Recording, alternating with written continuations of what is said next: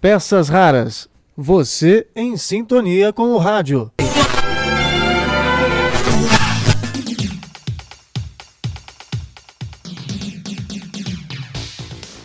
Olá, tudo bem? Eu sou Marcelo Abud, seu podcaster radiofônico, e estou de volta nesta que é a primeira edição das nossas peças raras em 2020. E uma edição bem especial. Está chegando o Oscar 2020 e o Fernando Meirelles, na verdade, o filme Dois Papas de Fernando Meirelles, concorre em três categorias: melhor roteiro adaptado, melhor ator e ator coadjuvante. Bom, eu estou falando também do Fernando Meirelles, não só por causa do Oscar, mas porque em 2017, no finalzinho de 2017, eu tive o privilégio de ir à O2, a produtora do Fernando Meirelles, juntamente com o Paulo Toledo, Paulo Toledo Sene, meu amigo, fotógrafo, roteirista, comunicador, e ele também fez esse registro em imagens da entrevista que fizemos com o Fernando Meirelles, né? É, e naquela ocasião conversamos sobre um outro lado do Meirelles que nem todos conhecem ainda. O cineambientalista Fernando Meirelles. Na verdade, não é todo mundo né, que sabe, mas além de cineasta, o Fernando Meirelles se tornou um grande ambientalista. Aliás, ele está mais voltado ao meio ambiente do que ao meio cinematográfico. Nas últimas duas décadas, ele adquiriu fazendas no interior de São Paulo e Minas Gerais e dedica-se a plantar mogno em larga escala e a recuperar matas ciliares e reservas legais com árvores de espécies nativas. É muito interessante essa história do Fernando Meirelles, que nos concedeu uma entrevista justamente para revelar por que esse interesse pelo meio ambiente e como ele se dedica ao tema. Eu convido você a ouvir a edição que nós produzimos para o Instituto Claro. Vou deixar o link lá no texto que acompanha este áudio.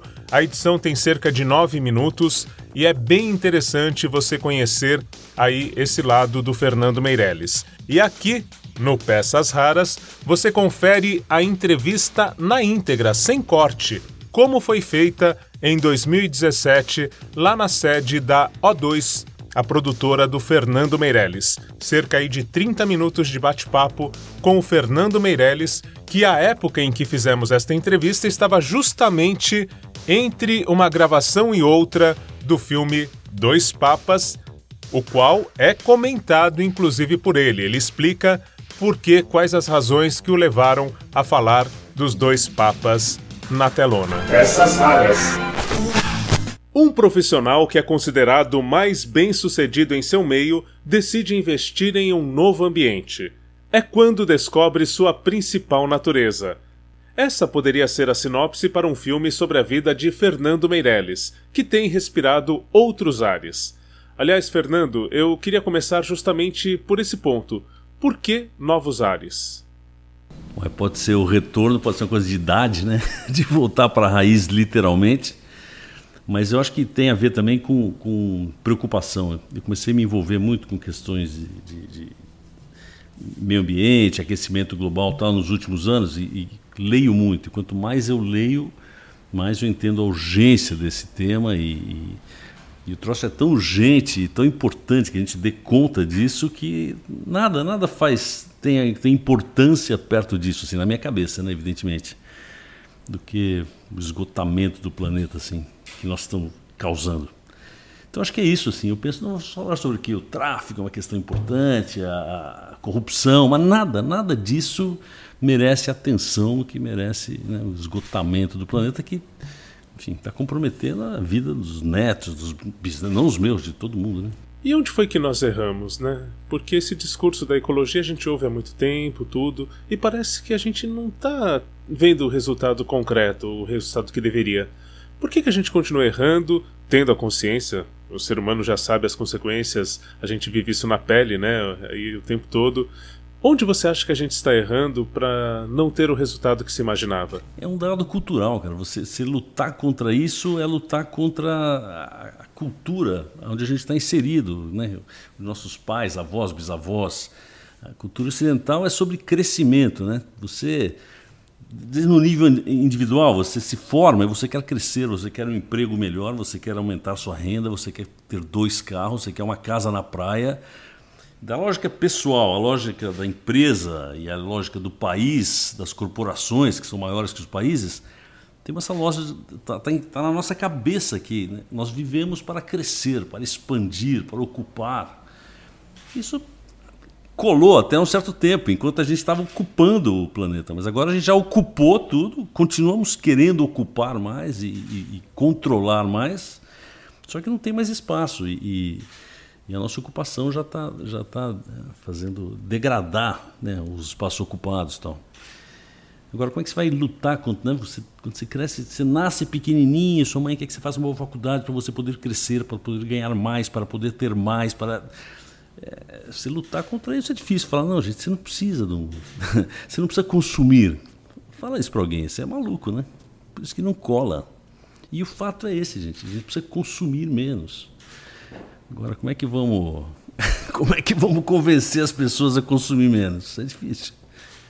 Você tem alguma fórmula ou um, um pensamento que poderia convencer melhor as pessoas? Eu, eu acho que quando, quando você entende o tamanho do problema e sabe que você, você pode ser parte do problema, parte da solução, você acaba mudando. Eu, eu mudei assim muitas atitudes minhas e, e eu claro que eu, que eu consumo e eu, eu, eu, tenho minha pegada de carbono, mas eu planto árvore para compensar, minha casa eu uso painel solar, eu, meu carro é elétrico. Apesar disso, eu viajo muito, mas eu tento. Meu nível de consumo é, é muito baixo, eu não como carne. Eu fui mudando um monte de coisas, e não é porque para ser bacana, para ser. Quanto mais eu vou entendendo que, que toda, toda ação minha, né? um, um, hambúrguer tem um custo, né? ninguém come um hambúrguer impunemente. Você está ajudando a aquecer o planeta, você está ajudando a, a, derrubar a mata na Amazônia e tal. A hora que você compreende essa ligação, eu acho que eu li tanta coisa que eu começo a entender que essa relação é muito clara. Não tem, você não come um hambúrguer impunemente assim. Aí naturalmente você começa a falar, não, peraí, eu gosto de hambúrguer, mas talvez eu não precise do hambúrguer. E aí quando você fala do hambúrguer, a gente está falando tanto do desmatamento quanto do arroto do boi, é isso? É, pecuária, pecuária, enfim, tem gente que fala que é 30% da, da, da, de emissão de efeito estufa, mas uh, acho que a, o número, o número razoável consensual é 15, 15 a 20% do, dos danos ao planeta e do aquecimento, que é o principal problema, vem de, da, da pecuária. Então, não há dúvida, comer carne você está jogando fora. você, você fala dessas novas gerações aí te impelindo a pensar mais no meio ambiente, nesse novo caminho.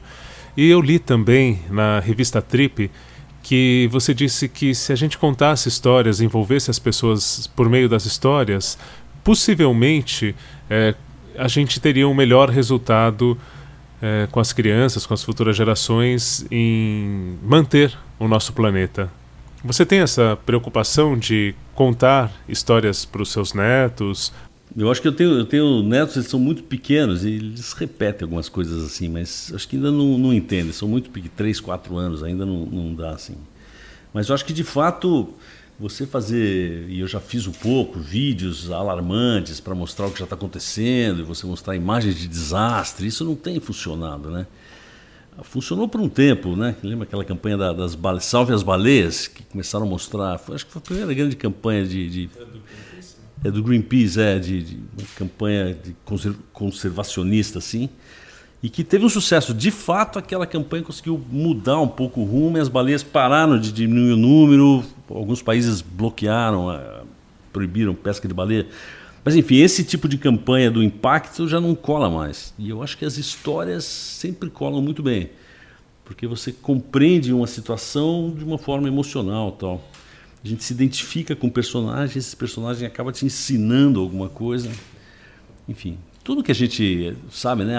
Todas as religiões são, são passadas através de histórias, né? A Bíblia é uma série de 10 mil histórias, todas as religiões são sempre sempre conta-se a história do Buda, a história do monge, a história do não interessa em que cultura você está, porque as histórias são muito, elas fazem a cabeça. Tem alguma história bem contada nesse sentido que você pensa, ah, se essa pessoa assistir a esse filme, ela vai mudar a visão sobre o, o aquecimento global, sobre tudo que está acontecendo em relação ao meio ambiente? Com, tem, tem, tem alguns filmes que são muito chocantes. É, pelo outro lado, aí se você tiver a fim de, de pesquisar e entender, tem muitos bons documentários sobre 500 uh, ah, problemas, 500 tipos de atitude que a gente tem e as suas consequências. Mas tem alguns filmes também que, que não sei se muda, mas que são muito bem feitos sobre o tema, sobre o meio ambiente. São raros, na verdade, mas tem alguns que são muito bons. Tem um filme que nem sei se entrou em cartaz no Brasil, chamado Wolf Totem. Nem sei o nome em português, cara. É uma história que se passa na China sobre um, um, um estudante que na Revolução Cultural ele é mandado por meio da Mongólia, um green grassland lá, para morar com os, com os são uns nomes, uma tribuzinha nômade e tal. E essa tribo, ela, eles vivem num equilíbrio ali com os lobos, com, os, com as renas, com o coelho. Tem um equilíbrio lá. E aí chega esse moleque, entende esse equilíbrio, aí chegam mais pessoas deportadas pelo governo chinês, que são meio que mandados lá como uma penitência, e eles começam a caçar as renas, eles, eles vão desequilibrando todo o meio ambiente. É muito legal para entender para entender equilíbrio de natureza e como você interferir, interferir numa coisa você afeta todo o entorno, porque os caras começam a matar os lobos, os lobos comiam as renas, os caras começam a matar os lobos para ficar com as renas, aí as renas param de se reproduzir, aí os coelhos, ah, como não tem lobo, aumenta os coelhos que acabam com a plantação e vai, vai dando um desastre, e, enfim. E explica muito bem a lógica humana, né, do lucro imediato e como que desequilibra tudo e, e colapsa a sociedade. É incrível o filme. Falando um pouquinho, falando ainda mais sobre o contar histórias, acredito que a abertura das Olimpíadas se enquadre. Qual foi o objetivo de usar o tema meio ambiente é, com o objetivo de conscientizar as pessoas? É, a abertura olímpica não fui só eu, né? Fui eu, a Daniela Thomas e o Andrusha Weddington. Mas uh, o, o, tema de, de, de preservação do planeta foi, acho que, o tema central do, da Olimpíada. O que a gente pensou assim, é que todos os países antes do Brasil sempre faziam a festa de abertura uma espécie de uma propaganda deles mesmos, né? olhando para o próprio umbigo. Né? China com aquele show maravilhoso, a Inglaterra mostrou que fizeram a Revolução Industrial e fizeram a Revolução da Internet, são responsáveis pela civilização, é sempre sobre o próprio umbigo. E a gente pensou em aproveitar essa plataforma de né, um, um, bilhão e 200 milhões, não, 3 bilhões eles falavam, não sei se deu isso. Mas essa plataforma para mandar um recado para o mundo e o recado mais urgente para o mundo, que era justamente preservar o mundo, conservar o mundo. Eu não sei se, se as várias mensagens que a gente enfiou no meio do show, né, de, de, os atletas plantarem árvore, enfim, tiveram vários, vários momentos que a gente voltava ao assunto de, de, de de meio ambiente, inclusive a, a, pira, no fim, né, a pira olímpica era uma era com pouca combustão, né, pouco gás e muito vento e, e, e movimento com energia solar, é, era um sol, né, para mostrar que ali é a fonte de energia, não petróleo. Enfim, a cerimônia inteira calcava nisso. Mas acho que mais do que essas mensagens pontuais, o que funcionou foi esse maior evento né, do, do planeta tocar nesse tema, você dá uma relevância para o tema. Não sei se transforma, mas fica na cabeça. Alguém pegou, pois, né? se estão gastando essa oportunidade para falar sobre isso, isso deve ter alguma relevância. Né? Fica a sementinha. Fica a sementinha. Agora você está envolvido na produção de um filme sobre o Papa XVI, o Bento XVI e o Papa Francisco, é isso? É, é um filme da Netflix, é uma conversa entre o Bento XVI e o, e o Francisco, começa na morte do João Paulo II, aí tem o primeiro conclave onde Bento XVI é eleito e depois o segundo conclave onde Francisco é eleito e nesse período tem uma relação deles que não é muito boa. Eles são, enfim, eles são representam lados opostos da igreja, assim. E talvez visões opostas de mundo também, né? O mundo da tradição e o mundo da, da renovação, da, E, e qual a ligação desse filme com a sua visão de mundo, com o meio ambiente? Eu topei fazer esse filme porque eu, eu admiro muito o, o, o, Papa, nosso atual Papa Francisco, assim. Eu acho que ele é uma, uma das vozes mais interessantes que tem no mundo hoje. Né? A gente tem, como estava falando, esse sistema econômico todo voltado para o consumo, que, que só está acentuando né, a diferença entre pobres e ricos né, nível mundial tal. E esse Papa, que é, que é dirige a maior organização do mundo, né? 1 bilhão e 200 milhões de pessoas, não tem nem Google, ninguém é maior do que a Igreja Católica, né? é a maior instituição do planeta. E é a única voz contra esse sistema, que fica o tempo inteiro falando: gente, isso é uma loucura, gente, isso é uma loucura. Então, por essa postura dele, eu, enfim, eu admiro ele, queria conhecer mais o Papa e acabei topando fazer o filme como oportunidade de entender, enfim, o que está por trás desse pensamento dele. Fora que ele fez uma encíclica também, o Laudato Si, que foi a primeira encíclica sobre o planeta, que é basicamente a Terra-mãe está, está, ameaçada, a gente tem que pegar leve e tal. É uma encíclica, enfim, tive a pachorra de ler a encíclica inteira e é muito bacana, basicamente essa mensagem, gente, se a gente não não cuidar desse espaço, nossa vida está tá em risco. E é fácil fazer um filme sobre o Papa ou tem um trâmite muito difícil? Não, a gente está fazendo o filme, o filme A Revelia do Papa. Porque o Vaticano, a gente está tentando mandar um roteiro para o Vaticano, querer algum tipo de, de, de sanção no, no, filme, mas eles não, não leram, gente não respondeu. um ano e eles não respondem e não. A gente queria que eles vissem o roteiro e, e de algum jeito estivessem envolvidos, porque nós queremos usar, eu quero usar, muitas imagens da TV Vaticano. As imagens de, de funeral do João Paulo II, de conclave, de, de tem, um, tem um material. Você não pode filmar dentro do, do Vaticano. Então, a Basílica de São Pedro, a Praça de São Pedro, isso é, é proibido. A gente tem que reconstruir tudo isso em 3D. Então eu queria ter poder usar o material deles, né, para a gente poder estar tá dentro um pouquinho. Mas os caras simplesmente fingem que não que não existimos, é incrível. É um, são blindados, cara. Falando um pouco mais também do seu trabalho recente, eu sou Amazônia. O que isso representa em relação à sua verdade? Você é a Amazônia? Então, isso aí foi um, um convite do Google Earth. Eles estavam lançando uma plataforma nova que chama Navigator. Se você entrar no Google Earth, no cantinho direito lá da tela tem um timão de navio. Você clica nesse troço e aí, aí você pode não só olhar os lugares no mundo do mapa, mas em alguns lugares você pode descer e ver histórias que estão acontecendo e, pelo mundo inteiro.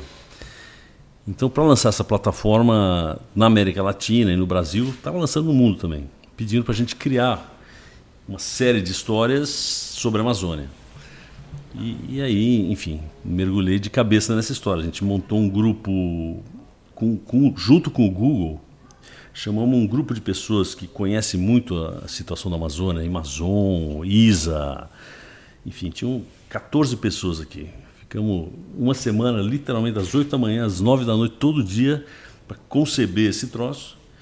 E acabou que viraram, acho que são 26 filmes, textos, fotos, e todas as histórias que, você, que a gente conta quando você entra no site lá no Eu Sou Amazônia, são histórias que mostram que, que a Amazônia só faz sentido se tiver floresta. A gente tirar a floresta, aquilo não é nada, ele vira um deserto. E a gente então contou histórias mostrando que é viável a gente ter um desenvolvimento para a Amazônia mantendo a floresta em pé. Então a gente fala de, de culinária, fala de, de, soluções que algumas tribos estão encontrando, de, de ganhar para preservar a floresta em pé, uma nova pecuária que não é que, que não não corta toda a mata para que convive criação de boi com, com floresta. Enfim, basicamente todos os, todos os vídeos e todo o conteúdo é para dizer esse, esse espaço é viável com a floresta em pé. Esse papo de que temos que cortar para expandir a fronteira agrícola é, é balela, é oportunismo. E ficou um trabalho muito, muito bonito e muito consistente, assim, porque a gente fez não com políticos interessados em explorar a Amazônia, mas com gente que de lá da região, que estuda, que conhece, que vale a pena ver. Quantas pessoas envolvidas nesse trabalho? Dá para fazer uma estimativa? Ah, entre entre a, esse trabalho de criação até entregar, deve ser uns 100, 150 pessoas assim. porque depois a gente montou quatro equipes para sair filmando em lugares diferentes, a gente tinha um prazo muito curto, mais redatores, diretores de arte, uma equipe de técnica, porque é tudo, é tudo tudo interligado. Então, quando você está você tá lendo uma, um, um, texto sobre uma região, o mapa do lado, conforme você vai indo no texto, o mapa do lado vai, vai te mostrando. E tem um filminho que abre daquela região que você está lendo, tudo meio conectado.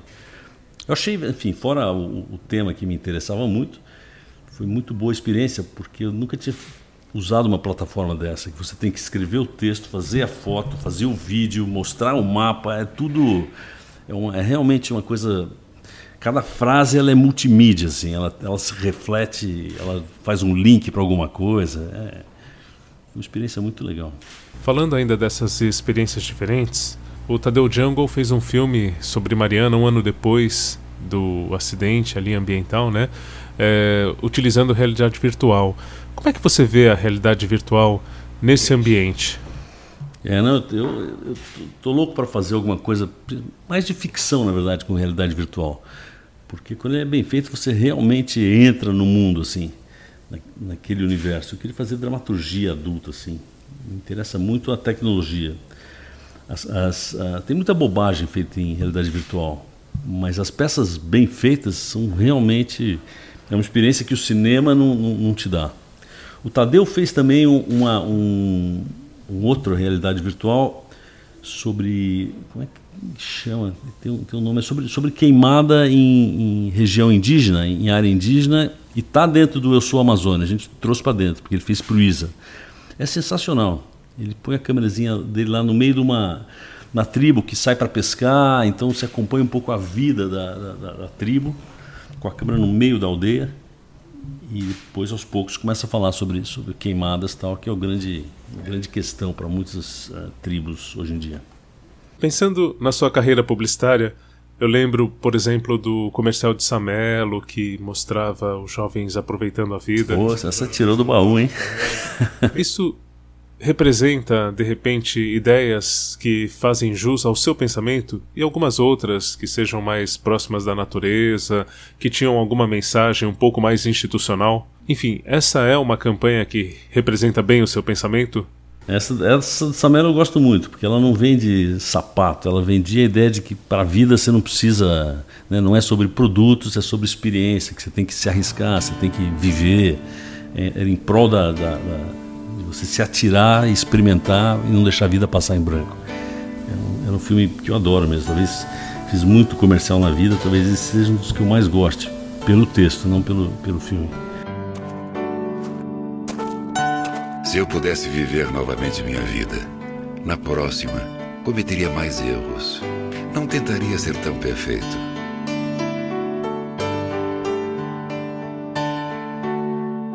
Eu fiz, eu fiz muito desses filmes, desses filmes com mensagem assim, mas muito é uma picaretagem assim. Esse, é esse, esse é bonito, é esse, esse é bonito, é. E e a propaganda, eu, eu, eu, tenho uma coisa meio contraditória, assim, porque eu, eu fiz bastante propaganda, essa produtora, a propaganda ainda é, é, importante, a gente faz. Então eu sou uma pessoa que critica o consumo e, por outro lado, eu tenho uma empresa de, de, de propaganda, né, que a, a, princípio estimula o consumo. Então eu tenho várias desculpas para mim mesmo, não, não é que estimula, você só seleciona. Enfim, eu, mas isso para mim é um, é, um, é um conflito, assim. Mas de 10 anos para cá, que é mais ou menos o tempo que você começa essa sua empreitada com o meio ambiente, a, a propaganda tem mudado bastante. Tem, tem. Não dá, não dá mais para você vender, né, fazer hard sell como você fazia antigamente. E tem algumas coisas, às vezes, que, que, que pedem para fazer, ou mesmo a produtora, que a gente a gente abre mão. Essa semana mesmo tinha um convite para fazer um, um trabalho para Petrobras, que está tentando mudar a imagem e tal, né? Depois de. E era, era, enfim, é um projeto muito interessante, uma criação da agência muito legal tal, mas a gente acabou não fazendo porque é Petrobras, assim. E eu acho que as, as, as petrolíferas, ou petroleiras, elas estão realmente ajudando a, a destruir o, o planeta, assim. Não interessa a ninguém que essas empresas cresçam então, nesse caso, por exemplo, era um ótimo negócio para a produtora, era um filme muito bacana, mas a gente falou: não, não vamos fazer para a Petrobras, porque tem um, então tem um limite de si, né, de, de abrir as pernas. Né? E o outro lado, algumas campanhas ou projetos que vocês estejam envolvidos que tenha mais a ver com a sua ideologia atual? A produtora sempre faz, faz campanhas, às vezes gratuitas, às vezes a gente participa de campanhas que tem temas uh, que, a gente, que a gente é solidário, assim, que tem uma, a mesma visão que a gente. Esse ano, por exemplo, a gente fez alguns comerciais da O2 que são muito bacanas. Tem um de um bebezinho com síndrome de Down para Johnson Johnson, não sei se você viu, que era muito lindo. Fizemos alguns sobre, sobre preconceito racial, fizemos um, um sobre, sobre exclusão de pessoa surda. Esse era para Renner também, um filme bonito com uma, uma menininha.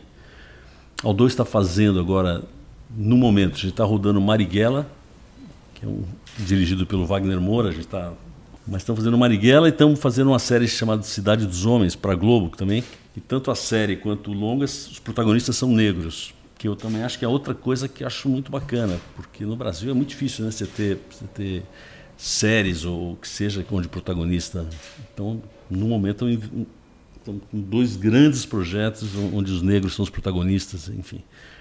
Eu gosto de quando a gente pode dar uma bola dentro assim, eu me sinto um pouco compensado.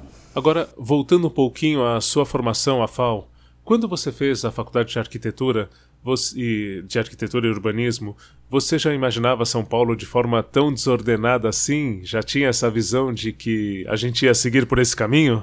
Na verdade, agora, por incrível que pareça, eu acho que é mais organizada do que, do que naquela época. É porque quando eu fiz FAO, foi o boom da cidade, assim.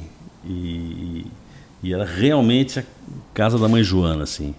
Agora a cidade tem mais uh, tem mais regras, né? Você você você precisa de aprovações. Em alguma na zona leste tal, você não precisa, né? É gostado que tem um certo perímetro dali para fora. Você não aí vale qualquer coisa tal, que é uma pena. Mas na, na parte ainda mais controlada da cidade está muito mais regulado. Eu acho que a gente está tá, tá no caminho contrário do caos. E tem projetos para a cidade também. O, o, o, projeto da prefeitura, sem nenhuma, sem nenhuma apologia PT e tal, mas o projeto do Arcos do Futuro, do, do, governo Haddad, que não acabou não conseguindo implantar, né? ele fez poucas coisas. Fazia muito sentido, que é, tirar o. São Paulo é muito é, concêntrica, né? tudo, tudo vai para o centro e tal, e ele queria criar um novo arco que ia, ia dar um ia dar um alívio para a cidade. Uh, muda os eixos de, de, de crescimento, ia dar um. Enfim, não conseguiu fazer, mas tem um pensamento estratégico, teve um planejamento, teve uma mudança de, de legislação de, uso de solo. Então, acho que o caos está melhorando. É. É, é, é. Um ponto que eu li na sua biografia é que você estava em contato com o movimento hippie no momento em que ele estava nascendo ali. Eu era um moleque, com 12 anos, digamos. Você estava ali no local. É, meu pai morou, é, meu pai foi estudar em, em, Los Angeles, ele é médico, por um ano. Então eu morei em Los Angeles em 67, a gente foi para São Francisco, fomos para Berkeley, que é onde estava começando aquele Isso, movimento hippie. Como é que você sabe disso, cara? Estava escrito? É mesmo?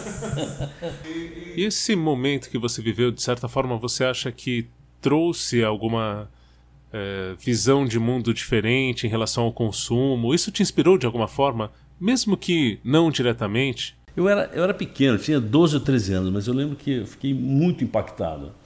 Porque era o quê? Em 67, ainda mais numa família do interior tal, a gente era tudo meio certinho assim. E aí a gente foi para. Eu lembro de é, um, um, fim de semana, uns 4, 5 dias que a gente ficou em São Francisco, numa área que tinha muito. aqueles caras no meio da rua e, e, e uns cabeludos, não tinha cabeludo ainda, né? Tem uns cabelos assim, aqueles cabeludos, barbudos, descalço, e era uma, muita gente se beijando na rua, maconha. Eu nunca tinha visto isso, cara, com 12 anos, uma família no interior, todo. Também foi um impacto, assim. Porque aqueles caras ali estava tudo bem, e, e né, uma turma diferente, se vestia diferente, e americano se produz, né? Então era assintoso, assim. E, me, me, enfim, me marcou assim, falou, isso pode, existem outras maneiras de viver. Eu lembro que, que eu fiquei realmente impactado, por isso que acho que eu devo ter comentado em algum lugar aí que você leu, né? Mas, mas me, me, foi uma imagem que me Eu lembro de algumas imagens de andando no quarteirão e vendo aquilo, eu falei, o que, que é isso? Que, que, em que planeta que eu tô tal? Era um planeta melhor aquele? Eu não sei se era melhor, mas eu acho que o, a, o, o, o interessante foi perceber que existem outras possibilidades. Quer dizer, eu não preciso ter um trabalho, uma faculdade, pôr meu sapatinho de couro e, e abotoar minha camisa. Pode também viver assim, pode viver na rua, pode. Enfim, é, acho que foi mais isso que me, me impactou. Assim. Existem outras. Né, existem outras possibilidades. E o projeto de filmar Grande Sertão Veredas do Guimarães Rosa ainda está na sua cabeça? É, cara, eu sou apaixonado por, por esse livro e, e cada vez mais.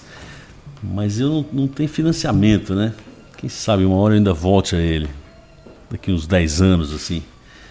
Esse O Grande Sertão Veredas do Guimarães Rosa, para mim, é, é o melhor livro da literatura brasileira, enfim, pro meu gosto. Já li, já li algumas vezes, já assisti um, um filme, tem, um, tem uma história em quadrinho, para quem tem preguiça de ler, O Grande Sertão Veredas, o livro, eu recomendo uma, uma acho, nem sei se foi a companhia, não, não foi a companhia das letras que fez. Ah, não, foi a companhia dos quadrinhos que editou. É, um, é, um, é muito legal. Os desenhos são bacana e o texto, porque evidentemente o livro é muito grande, os caras fizeram uma compilação para fazer história em quadrinho, mas fizeram um corte muito bacana do, do, do Grande Sertão. Então, quem não conhece, eu recomendo assim. Mas quem... você não conseguiu ler de primeira, conseguiu? O livro? Não, não, não. Eu, eu, comecei a ler porque meu pai, meu pai já deve ter lido umas oito vezes o, o, livro e então eu via que ele tinha uma obsessão com esse troço, fui atrás, tentei ler com 15, 16, 14 anos, 15 e, e parava, parava. Aí, uma, quando eu estava na faculdade, na verdade, eu quebrei a perna, tive perônio, tive que botar um gesso até a coxa até em cima. Um acidente de moto. É, não pude andar e aí eu fiquei quase dois meses na cama. Primeiro um pouquinho no hospital, depois em casa e não podia fazer nada, porque eu não podia ficar de pé. Aí foi essa época que eu, que eu acho que mudou minha vida. Porque eu entrei numa de começar a ler. Eu lia dois, três livros por semana, quase sete, oito meses assim. E no meio dessa parada aí, depois de três, quatro meses, eu resolvi agora a hora. E peguei o Grande Sertão e aí foi uma revelação. Assim. Aí depois já li de novo. Mas desde então fiquei encantado, porque cada frase, se você abre o livro assim, aleatoriamente, pega uma frase do Riobaldo, é um, é um, é um conhecimento, é cultura, é a cara do Brasil, é um, é um é uma, é uma estudo de antropologia, é, é impressionante, o cara realmente. E tem mensagem também no Grande Sertões. Se você fosse fazer o filme, você acha que deixaria um legado dessa sua visão dessa sua visão ambientalista? Ah, não, não, eu, não, eu não seria louco de dizer qual é a mensagem do livro, sim. Mas o que eu gosto é que você vai lendo e, e em cada página você tem 10 insights, porque é tanta reflexão sobre tudo, é mais sobre comportamento humano e sobre, sobre, a, sobre a nossa cabeça. O sertão, para mim, é o, é o. As veredas do sertão, são as, né, que são aquelas dobras da, da, da, da paisagem, para mim são as dobras do cérebro, assim o grande sertão, a parte inexplorada, esse vazio, áreas vazias, tal, é o nosso cérebro assim. Ele fala da psique humana. Então esse grande sertão é, é, é o mergulho para dentro assim. É tão lindo, eu recomendo para quem estiver ouvindo e, e pega, precisa pegar 15 dias, 20 dias assim e precisa se dedicar e, e precisa não ter outras coisas na cabeça. E as primeiras 50 páginas é, é, é, difícil, que você tem que se acostumar com a linguagem do Guimarães Rosa, mas te juro que lá pela página 70, aquela linguagem você nem percebe mais como o Riobaldo fala, e aí é uma viagem. E a Cinema Nosso? A O2 tem alguma participação nessa ONG? É, quando a gente acabou Cidade de Deus, a gente tinha feito seis meses de um workshop, depois ensaiamos mais quatro ou cinco meses, depois rodamos o, o, filme. Então foi quase um ano e um ano e meio, um ano e quatro meses convivendo diariamente com aquela rapaziada lá. Então quando acabou o filme, a gente não podia simplesmente falar, gente, valeu, te vejo numa próxima encarnação. Então a gente resolveu organizar algum, algum tipo de, de atividade que mantivesse o grupo, que ficou um grupo muito coeso, assim, todo mundo adorava fazer aquilo. Então começamos a fazer umas reuniões onde, onde o elenco vinha para tentar ver se a gente queria fazer outro filme, se isso a Katia Lund, que trabalhou é, junto, né? Ela, ela, organizou toda a parte de elenco, ela, enfim, ela assina como co-diretora do filme até por esse trabalho com o elenco. Ela foi muito importante em montar e, e manter esse, esse grupo junto. E esse troço foi evoluindo, acabou virando uma ONG, virou uma espécie de uma escola. E hoje em dia, depois virou o grupo Cinema Nosso. Eles têm uma sede no Rio de Janeiro, na Lapa, e dão curso para 200, 300 garotos todo ano. São três, você entra lá, é um curso de três anos em cinema. Produzem filmes, produzem curtas, é, é muito, fazem animação. Virou uma, uma ONG muito competente a, a, nossa participação aqui, sempre que eu posso, enfim, eu tento ir lá em eventos que eles têm, mas o predinho onde eles trabalham, eu acabei comprando o predinho e, e, e empresto para eles para montar a ONG e tal. Então, ajuda, na verdade, agora é o espaço onde. Mas eles tocam totalmente independente de, de qualquer influência, pelo menos minha. E como é que você se sente fazendo uma ação como essa, sendo um doador, é, fazendo uma ação social? É importante para sua vivência, para sua vida? Você acha que todo mundo que pode deveria fazer algo assim? O que, que transforma na vida da pessoa?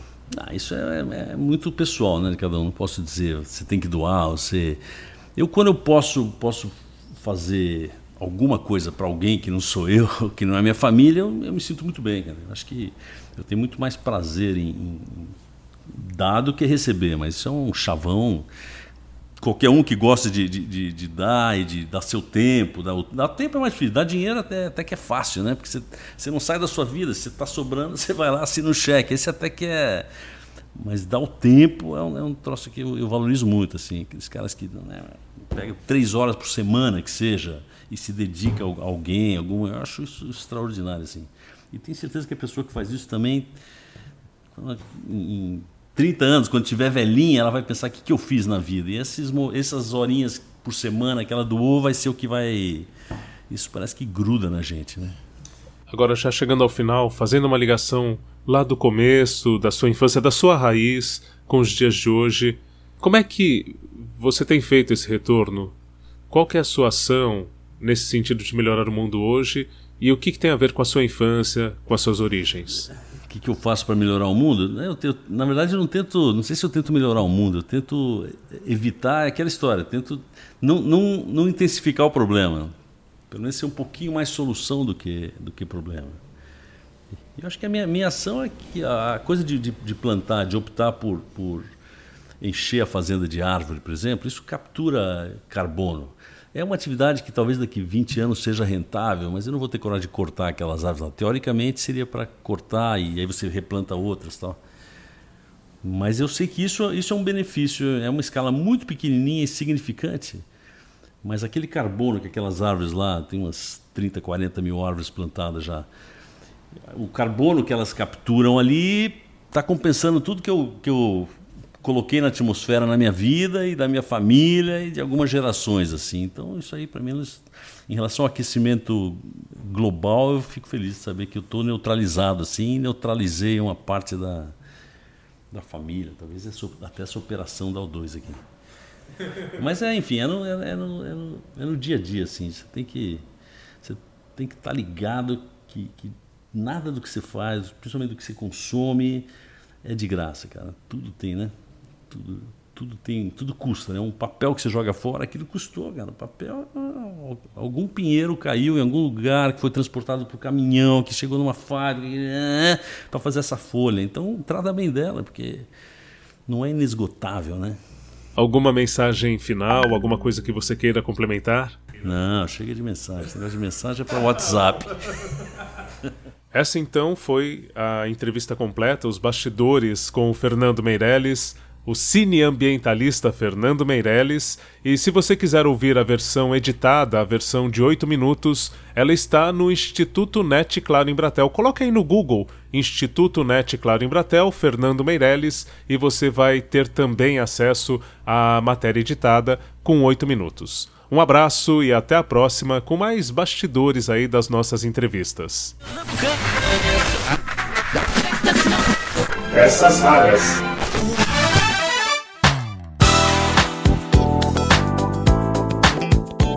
Esse então, o Fernando Meirelles, respirando aí novos e melhores ares a partir da sua atuação com o meio ambiente. E que sirva de inspiração e pelo menos de reflexão para todos nós, né? Bom, aqui no nosso podcast Peças Raras, nós também estamos sempre incentivando você a conhecer outros podcasts e que tenham alguma coisa de diferente. O podcast de hoje que eu destaco é o do René de Paula Júnior, o Roda e Avisa, e outros podcasts, o Radinho, que ele tem feito com muita frequência, aliás, diariamente, e que é muito bacana. O René de Paula Júnior, ele faz podcast no Brasil mesmo antes de falarmos em podcast no mundo. Então, fique com o René de Paula Júnior com esse depoimento exclusivo para o podcast Peças Raras, em que ele fala um pouquinho também das motivações para as conversas que mantém na internet. Muitas delas, aliás, têm como foco justamente o nosso meio ambiente.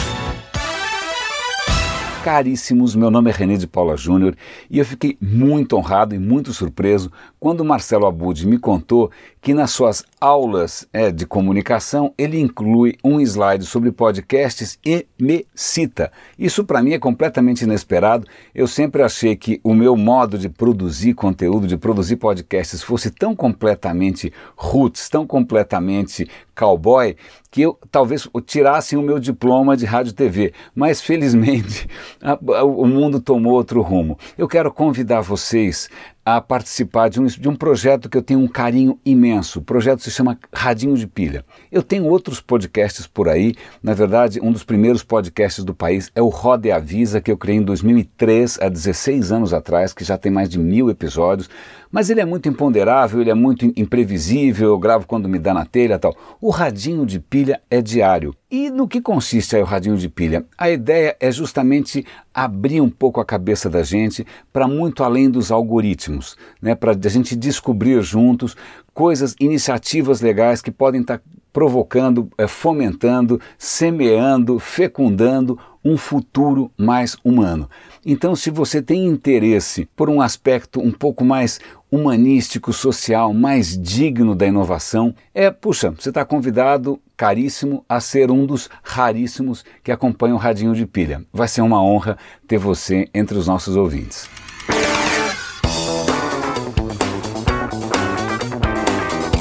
Pode escutar então o René de Paula Júnior. Procure aí nos seus agregadores de podcast. Vale muito a pena conhecer o trabalho do René de Paula Júnior. E como nós estamos falando bastante de meio ambiente, e você ouviu o Fernando Meirelles, ninguém come um hambúrguer impunemente, não foi essa a frase que ele usou? Né? Então, para que a gente reflita ainda mais, eu convido, por fim, que você vá ao podcast do Instituto Claro, que eu produzo desde 2012, né? É onde justamente está essa entrevista do Fernando Meirelles, que eu já fiz o convite para você ouvir por lá também. E na edição atual, nós conversamos com Aileen Aleixo. A Aileen tem um trabalho fantástico um blog de jornalismo gastronômico em que ela, na verdade, está muito mais explicando os processos de produção dos produtos e, eu diria, alimentando a nossa consciência para que tenhamos mais saúde não só em termos pessoais, mas globais, né? Ou seja, que o mundo também seja mais saudável. A relação entre meio ambiente e a nossa alimentação, entre o que comemos e o que somos, o que fazemos, você pode e deve ouvir nessa entrevista com a Aileen Aleixo lá no podcast do Instituto Claro. Você confere pelo Spotify, Google Podcasts, Apple Podcasts, Castbox e vale muito, muito a pena ir diretamente no site do Instituto Claro Procure aí o site, eu vou deixar os links, é claro, para você conferir, mas diretamente no site tem muito conteúdo, não apenas o podcast, né, que eu produzo junto com o Daniel Greco, que é o meu assistente em todos esses áudios, mas também tem lá vídeos interessantíssimos e muitas matérias, planos de aula, enfim, é um portal robusto em termos de educação, cidadania e cultura temas tão caros a todos nós e que tem sofrido aí um ataque absurdo nos últimos tempos, né? Então confira por lá, essa entrevista tá bem bacana. Eu vou deixar a própria Aileen fazer o convite aqui e com esse convite me despeço nesta primeira edição do nosso podcast Peças Raras. Lembrando, quer falar conosco? Contato peças raras gmail.com Contato Pecas Raras, né? Não tenho cedilha, arroba gmail.com a conexão direta para você mandar sugestões, dizer o que está achando dos nossos episódios, conversar conosco, enfim. Um grande abraço e até a próxima quando eu volto com mais peças raras para você. Olá, meu nome é Aileen Aleixo, eu sou jornalista de gastronomia, crítica gastronômica e jurada do Top Chef Brasil. Eu tô aqui para te fazer um convite. Vai lá conferir o podcast do Instituto Claro. A minha entrevista trata sobre um tema que eu acho de fundamental importância, abrangência e impacto: comida. Espero vocês lá. Peças raras